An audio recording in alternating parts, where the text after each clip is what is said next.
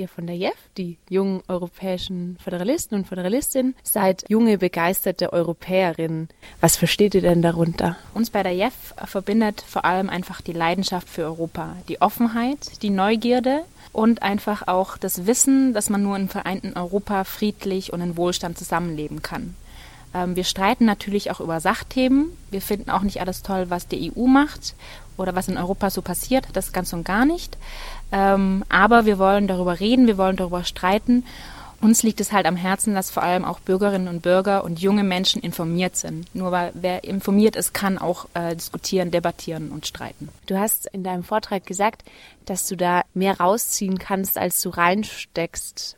Ähm, was sind denn so Sachen, die du da für dich dabei gewinnst? Also ich kann vielleicht von, von mir persönlich erzählen. Bei mir war das damals so, dass ich ähm, von den jungen Europäern gehört habe und äh, für mich einfach gemerkt habe, ich habe ganz wenig Ahnung über die EU und wollte mehr darüber erfahren. Und äh, in den Jahren, in denen ich jetzt aktiv bin, äh, habe ich wahnsinnig viel dazulernen können, auch wie die Sandra das gesagt hat, mit der Europabegeisterung, die ich dazu gewonnen habe sozusagen, aber man lernt auch einfach Organisation zum Beispiel, wie funktioniert es in einem Verband, das kann man klar auch in anderen Vereinen lernen, aber das ist bei der JEF ganz toll und äh, gerade mit der Überparteilichkeit, man kommt wirklich mit allen Leuten ins Gespräch und tauscht sich äh, ganz stark natürlich über Europa, aber auch über andere Dinge aus. Sandra, du hast vorhin gesagt, dass der Europäische Rat ähm, besonders während ähm, der Krise ziemlich viel Gewicht bekommen hat und das auch zulasten des Europäischen Parlaments.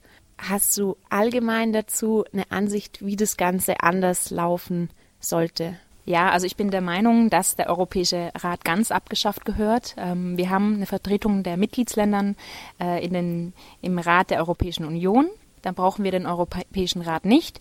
Ähm, der ist vor allem ein Profilierungsorgan äh, oder Institution der Staats- und Regierungschefs, die einfach nicht darauf verzichten wollen, da noch den Daumen drauf zu haben. Also ich bin eine sehr, sehr starke Kritikerin der, des, des Europäischen Rates und deshalb geht es mir sehr, sehr gegen den Strich, ähm, wie viel Macht und wie viel Einfluss die im Moment haben. Setzt du dich da irgendwie konkret für ein? Gibt es da irgendwie eine Bewegung, die ähm, darauf hinarbeitet? Also bisher eigentlich nicht, aber in unserem politischen Programm der, ähm, der JEF ist es eben drin vermerkt, dass, dass es diesen Europäischen Rat da nicht mehr geben soll, sondern einfach nur eine, eine Vertretung der Mitgliedsländer.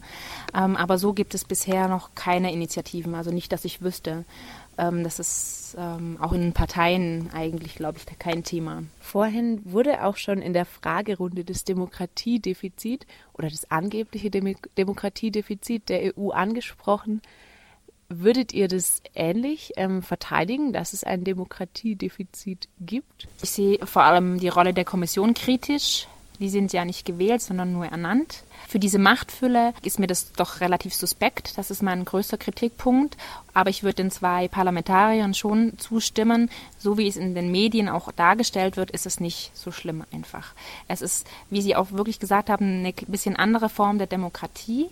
Aber es ist ganz klar, äh, wir Bürgerinnen und Bürger wählen das Europäische Parlament direkt. Ähm, wir sind vertreten durch unsere Regierungen, die wir äh, direkt gewählt haben. Worüber man jetzt natürlich nochmal streiten kann oder sich unterhalten kann, ist die Bürgerbeteiligung, eben Bürgerbegehren und so weiter und so fort. Und hat die Heidi Rühle ja zu Recht auf dieses neue Instrument verwiesen, die Europäische Bürgerinitiative, die es jetzt gibt. Und ich denke, man muss da nur mal nach Deutschland schauen. Ne? Ähm, äh, bundesweite Volksentscheide gibt es auch nicht oder bundesweite Volksbegehren gibt es einfach nicht. Und ähm, ich denke einfach, äh, dass äh, das generell eine Frage ist, die auch bei uns äh, national auf, auf die Agenda gehört, auf die Tagesordnung. Ich glaube, ein grundsätzliches Problem ist einfach, dass, dass Europa in Köpfen weit weg ist. Ja? Wenn es zum Beispiel um Handelsfragen geht, zum Beispiel die Handelspolitik mit, mit China oder ähnlichen Staaten, das, kriege ich als Normalbürger nicht wirklich mit, was, was da die Vorteile für mich sind. Aber wenn ich jetzt irgendwie auf kommunaler Ebene denke und äh, engagiere mich zum Beispiel für, für einen Fußballplatz und so, dann ist mir das Ganze einfach viel näher. Und ich glaube schon, dass es, dass es einfach auch eine Frage ist, ähm, ja, die EU wirkt einfach weiter weg, oder? Ja, es ist einfach auch, ich denke mal, ein Problem, dass die Nationalstaaten und die nationalen Regierungen das auch versuchen wegzuhalten von den, äh, von den Bürgern. ist meine Meinung, mhm. ähm, weil sie einfach darauf pochen, äh, sie sind äh, dort der Ort, wo was passiert, wo was entschieden wird. Und ähm, dann sehr, sehr oft irgendwas entschieden wird in Brüssel und dann gesagt wird, ja, die böse EU. Das ist ja echt so ein Schlagwort, wenn ich das schon höre, bekomme ich immer eigentlich äh, ja, Haarausfall. Ne? Die in Brüssel. Und dann frage ich immer, ja, bitte, wer ist die in Brüssel? Das sind wir. Wir sind dort vertreten mit unseren Abgeordneten. Dort sitzen unsere äh, Regierungsleute oder ähm, Vertreter der Regierung. Dort sitzen unsere NGOs, ne?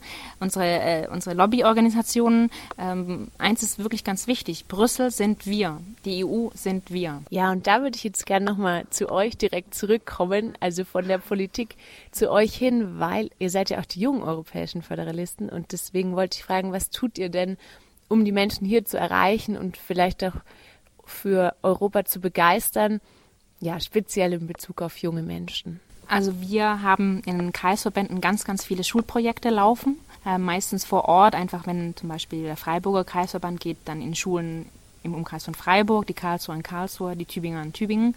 Und da versuchen wir vor allem auch äh, junge Menschen, junge Erwachsene, Schüler und Schülerinnen zu informieren, wie läuft die EU. Wir machen auch so Planspiele im kleineren Rahmen in, in Schulen äh, und noch andere ähm, Dinge rund, rund um Europa, einfach auch um den Blick zu weiten. Und ich glaube, das ist ein, eine der wirklich wichtigen Aufgaben von uns, die wir, ähm, glaube ich, auch recht erfolgreich durchführen. Das kann man immer noch besser machen und immer noch mehr, das ist klar. Aber ähm, so politische Bildung ist schon ein Grundpfeiler unserer Arbeit auch. Und was vorher auch angesprochen wurde, unser Motto, das Europa erleben, Europa verstehen, Europa gestalten, das baut ja auch aufeinander auf. Ne? Man muss erstmal ähm, sehen, meiner Meinung nach, wie gut es einem doch auch geht äh, bei dem Europa erleben. Dann ganz wichtig das Verstehen, wie funktioniert die EU, was haben wir für Vorteile von der EU, was, was bringt die uns. Und dann eben das Gestalten, was, was die Sandra vorgesagt hat, an, an Grenzen zum Beispiel zu demonstrieren, eben für diese äh, offenen Grenzen innerhalb der EU. Also für uns ist wirklich auch wichtig, dass die ähm, Schüler und Schülerinnen dann Bescheid wissen. Also wir sind jetzt niemanden, wir wollen niemanden indoktrinieren oder so. Ähm, wir diskutieren natürlich auch über, über Fragen wie Eurokrise. Das kam natürlich auch oft in den Schulen. Ähm, und wir selber haben so einige Kritikpunkte. Also ich mag da nur mal die Agrarpolitik äh, nennen, die mir überhaupt nicht gefällt. Ähm, aber einfach so ein Grundverständnis und Grundwissen einfach auch zu fördern und dass man sich einfach auch eine eigene Meinung dann bilden kann. Das ist ja auch ganz wichtig eben für, für dass wir dann später mündige Bürgerinnen und Bürger haben.